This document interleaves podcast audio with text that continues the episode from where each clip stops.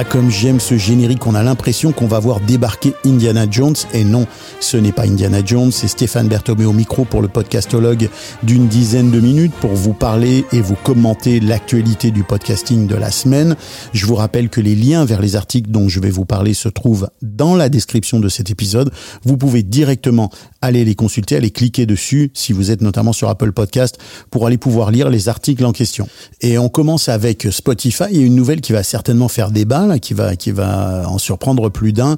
Spotify se prépare à, à, remettre en cause sa politique de paywall, d'accès payant pour certains de ses podcasts. Vous savez que Spotify a payé des fortunes, notamment 100 millions de dollars, le podcast de Joe Rogan, et ils vont, euh, ils ont, ils reviennent sur la stratégie euh, tout euh, tout accès payant à partir du moment où on a acheté un show à, à gros prix, euh, et ils vont notamment ouvrir euh, au public certaines certaines des productions de Gimlet Media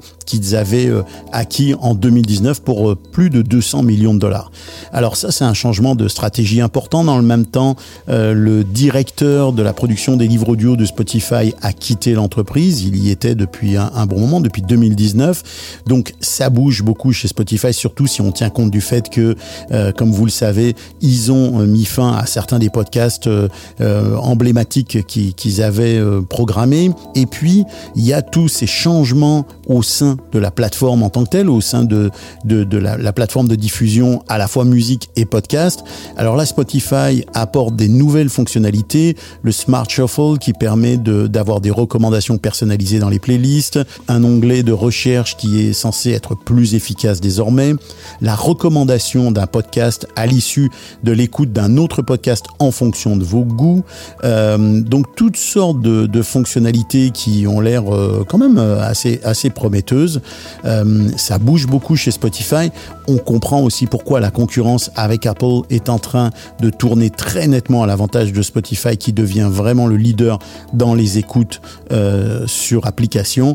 Euh, et donc ils, sont, ils sont très certainement en train d'essayer de, d'enfoncer le clou de Apple. Alors dans un, dans un autre registre, mais on s'éloigne pas tant que ça, les fondateurs de Podigy, P-O-D-I-G-E-E, -E, une plateforme de podcasting, ont récemment publié un article qui s'appelle Who Killed the Podcast Star Reality Check, dans lequel ils examinent l'impact des podcasts vidéo annoncés par Spotify. Vous savez que Spotify a annoncé que on allait pouvoir mettre de la vidéo sur les podcasts. Alors eux, ils ont une vision très très critique de cette de cette opération-là, de ce, cette proposition-là de la part de Spotify, puisqu'ils soutiennent et je partage très largement cet avis que le podcast est un média audio, qui est un média de mobilité, qui est un média qui n'est pas fait pour rester le nez collé à son téléphone. D'ailleurs, on est très très nombreux à les écouter, à écouter des podcasts avec des écouteurs qui sont connectés au téléphone en ayant laissé traîner le téléphone quelque part, que le podcast est un outil de, de, de mobilité euh, et qu'il est aussi en réaction à, une saturation de l'univers vidéo, de l'univers de l'image. Et donc, ce, ce ne serait pas, d'après cet article de Podigy, une bonne idée que de vouloir réassembler l'image et l'audio. Pour eux, c'est vraiment aller contre le sens de l'histoire et contre le sens de, de ce qui est aujourd'hui euh, l'audio et, le podcast. Alors, dans un tout autre domaine et dans un tout autre genre, euh, s'est tenu ou se tient exactement cette semaine le NAB Show de Las Vegas, qui est une sorte de grand-messe des technologies de l'image, du son, des médias et maintenant, bien entendu, du podcast. Et au cours de ce NAB Show, euh, la compagnie Rode a fait une annonce assez impressionnante. Alors là, on est vraiment devant une vague de nouveaux produits. Rode, donc l'entreprise australienne bien connue qui fait des micros de grande qualité, qui fait la Rodecaster, qui, est, qui, qui n'est plus à présenter aujourd'hui. Eh bien, Rode a annoncé euh, toute une série de nouvelles, de nouveautés pour pour la marque, qui vont de la mise à jour de certains firmware, comme par exemple la mise à jour des systèmes du Wireless Go 2. Vous savez, ces petits boîtiers rectangulaires qui sont des micros à distance, qui offrent déjà quand même euh, des fonctionnalités qui sont assez extraordinaires. Je ne sais pas si vous avez le Wireless Go 2 ou si vous l'avez déjà essayé. Si c'est pas le cas et que vous avez l'occasion de l'essayer, je vous le recommande. Ce sont vraiment des boîtiers qui sont fantastiques, qui fonctionnent très bien, qui offrent des fonctions qui sont super pratiques, comme par exemple le fait de commencer à enregistrer à partir du moment où vous allumez ou vous mettez sous tension l'appareil, ce qui vous, vous évite l'erreur classique qu'on fait de temps en temps d'oublier de déclencher évidemment l'enregistrement. Alors je reviens aux nouveautés. Donc ils vont, ils font une mise à jour du firmware du, du Wireless Go 2 et ce que je, ce que j'ai vu et ce que j'ai lu, c'est que euh, eh bien le, le Wireless Go 2 va devenir maintenant peut devenir maintenant un micro externe qui va être connecté en Bluetooth avec la, la Rodecaster Pro 2. Euh, alors attention, pas tous les modèles de Mais la Rodecaster Pro 2. Euh, et puis ils sortent un nouveau modèle de Rodecaster euh, qui va porter le joli nom. Alors ils sortent ce qu'ils appellent un Streamer X d'abord. Alors le Streamer X c'est un produit qui combine l'interface audio et la capture vidéo dans une seule console. Donc des entrées audio et des entrées vidéo. Et puis, ils installent un nouveau produit qui est la Rodecaster Duo, qui est en fait une Rodecaster qui ressemble vraiment beaucoup à la Rodecaster, qui est de taille beaucoup plus petite, mais qui offre deux entrées et qui, elle, euh, va être vraiment à un prix plus abordable, mais tout en offrant vraiment tout le panel d'éléments techniques, technologiques que qu'offre la Rodecaster, avec notamment euh, des préamplis Révolution, un traitement audio à euh, qui est le traitement audio qui, qui est en option dans les que, que, vous pouvez aller sélectionner dans les options de la Rodecaster Pro. Donc vraiment, euh, on, est vraiment devant une, une, une, évolution là, un bond en avant du côté de chez Rode qui est assez impressionnant. Et puis il y a aussi une évolution dans les micros. Euh, on fait évoluer le NT1 en cinquième génération. Donc on a euh, aujourd'hui une nouvelle console euh, Rodecaster Duo. On sort une nouvelle évolution du micro NT1 et on fait évoluer euh, le firmware de Wireless Go 2 euh, entre autres parce que ce sont pas les seules nouvelles. Il y a d'autres nouvelles pour ça notamment et par exemple un truc qui moi que, je vais regarder de très près un petit boîtier qui va servir de chargeur pour le Wireless Go 2 parce qu'il faut dire qu'il est livré dans un petit étui qui est pas formidable mais là ils offrent un boîtier qui est un petit peu en forme de, boule en forme un peu ovale dans lequel vous allez pouvoir insérer euh, vos wireless Go 2 et qui vont évidemment se recharger. Alors le gros avantage de ça, c'est la protection. Il va être beaucoup plus euh, protecteur que le petit étui en cuirette qui vous est offert avec euh, avec la version d'origine, mais en même temps, il va vous prolonger la durée de vie des batteries puisque vous n'aurez pas besoin de retourner près d'une prise électrique pour recharger. Ça va se faire automatiquement quand vous le mettrez dans votre boîtier. Alors on termine cet épisode avec une actualité 100% québécoise au sujet du contentieux. Je ne sais pas si vous êtes euh, euh, au Québec, est-ce que vous avez entendu parler de cette histoire, hein, le contentieux entre Mike Ward, le célèbre humoriste, en particulier en fait l'équipe du balado de Mike Ward et l'UDA. L'UDA, c'est l'Union des artistes, c'est un syndicat qui gère les intérêts des artistes et euh, bien l'UDA est entré en contact avec l'équipe de Mike Ward en leur demandant de bien vouloir se mettre en régularité avec les, les, les ententes de production, les contrats type de l'UDA, ce que visiblement l'équipe de Mike Ward euh, qu'on ne n'est pas tout à fait prête à faire.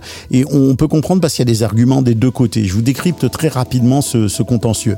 Donc, contrairement d'ailleurs à ce qui a été dit dans certains médias, euh, Mike Ward paye ses intervenants, paye ses invités. C'est simplement la façon dont il les paye. C'est-à-dire qu'il les paye au forfait. Il, il, il, paye un montant qui d'ailleurs, est d'après ce que j'ai pu voir, euh, est assez confortable. Mais il ne les paye pas, un, selon les règles de l'UDA qui prévoit par exemple une, rétrocession dans, dans, certains délais euh, sur, sur des droits et qui aussi prévoit un contrat UDA et le versement d'une cote à l'UDA. Donc ça, visiblement, c'est là qu'est est, qu est, le, qu le contentieux. L'UDA voudrait que, que Mike Ward se mette en règle avec cette pratique en signant une entente avec l'UDA, ce qui est contesté par l'équipe de Mike Ward. Bon, leurs arguments à eux, on le comprend, c'est de dire, ben écoutez, nous, on paye déjà assez correctement les invités. Si en plus on doit gérer des contrats où on va devoir verser 2 dollars ou 3 dollars l'année prochaine, puis 3 dollars l'année d'après pour des centaines d'invités parce qu'on en reçoit des centaines à l'année alors qu'on est une toute petite structure, bah ça va pas nous simplifier la vie. Alors le débat, il est, il est à la fois simple et à la fois compliqué. Euh, faut aussi dire que euh, on a un peu l'impression que alors Mike Ward c'est pas gêné pour mettre de l'huile sur le feu. Évidemment, ceux qui ont déjà entendu ses commentaires sur l'affaire euh, savent de quoi je parle, mais euh, les médias aussi ont mis de l'huile sur le feu en annonçant justement que l'équipe de Mike Ward ne, payait pas les, les, invités, ce qui n'est pas tout à fait exact. Et, euh, et, j'ai entendu plusieurs entrevues, dont une euh, chez à Novo, euh, dont je vous mettrai le lien dans cet épisode, de, de Tania Kotayani, qui est la nouvelle directrice de la nouvelle présidente de l'UDA, qui a quand même un discours plutôt ouvert, je trouve plutôt euh, plutôt prêt à la discussion sur ce sujet. Elle dit et, et, et, ça je le dis pour ceux et celles qui ont des, des podcasts, des balados euh, qui ne font pas d'argent, hein, qui, qui, qui n'ont pas de, de, rentrée financière euh, qui, qui viennent avec avec ces, ces productions là. Bien elle dit bah ceux qui qui ont pas d'argent, ceux qui ont pas de budget, on va pas aller leur réclamer euh, quoi que ce soit. On va les laisser tranquilles et on va attendre qu'ils deviennent rentables et pour à ce moment-là peut-être éventuellement venir taper à leur porte. Donc elle a un discours qui est quand même euh, assez assez ouvert. Moi j'ai l'impression que comme on dit au Québec, elle est parlable. Et je profite de cette histoire de l'UDA et de ces, questions de financement, de paiement d'invités, etc., pour vous rappeler qu'il y a en ce moment une discussion au Québec dans l'univers de la balado entre les créateurs, créatrices, producteurs, productrices indépendants et indépendants. Le mot est important, indépendant, c'est-à-dire qu'ils ne sont pas rattachés à une grosse compagnie de production de télé, par exemple, ou qui ne sont pas rattachés à une, une entreprise de presse ou un, un, média ou un diffuseur. Eh bien, on, on, est en train de discuter entre nous et j'appelle ceux et celles qui veulent euh, venir nous rejoindre à venir discuter et rejoindre la discussion parce que justement, on voudrait se regrouper, euh, faire un regroupement pour pouvoir présenter des, disons, une position, une vision de l'univers du balado euh, pas uniquement dans, ces discussions avec l'UDA, mais avec d'autres d'autres d'autres instances qui euh, sont importantes pour qu'on puisse euh, avoir non seulement une vision qui soit qui touche tout le monde, qui concerne tout le monde, que tout le monde puisse donner son avis, mais aussi être un peu plus représentatif que d'être consulté ici ou là à la pièce par telle ou telle institution selon les besoins, selon les envies et selon les contacts des uns et des autres. Alors voilà, c'est déjà terminé, c'est la fin de cet épisode. N'oubliez pas que vous pouvez consulter les liens dans la description de l'épisode. Vous pouvez trouver beaucoup d'autres infos dans la lettre du podcastologue qui se trouve sur LinkedIn. Elle paraît le jeudi, un jeudi sur deux. Là, elle va paraître demain. Elle va être très chargée parce que en raison des intempéries, il y a euh, une dizaine de jours, eh bien, il n'y a pas eu d'infolettre il y a deux semaines. Donc celle-là, elle va être costaude, euh, je vous préviens. Et puis, bah, je vous remercie. J'espère que vous trouvez l'information de cet épisode intéressante. Je remercie notre partenaire Edison. Je vous rappelle que les musiques de ce balado euh, viennent du catalogue musical de BAM Musique. Je produis, j'anime et j'ai créé ce balado. Et je vous dis à bientôt et que l'audio soit avec vous.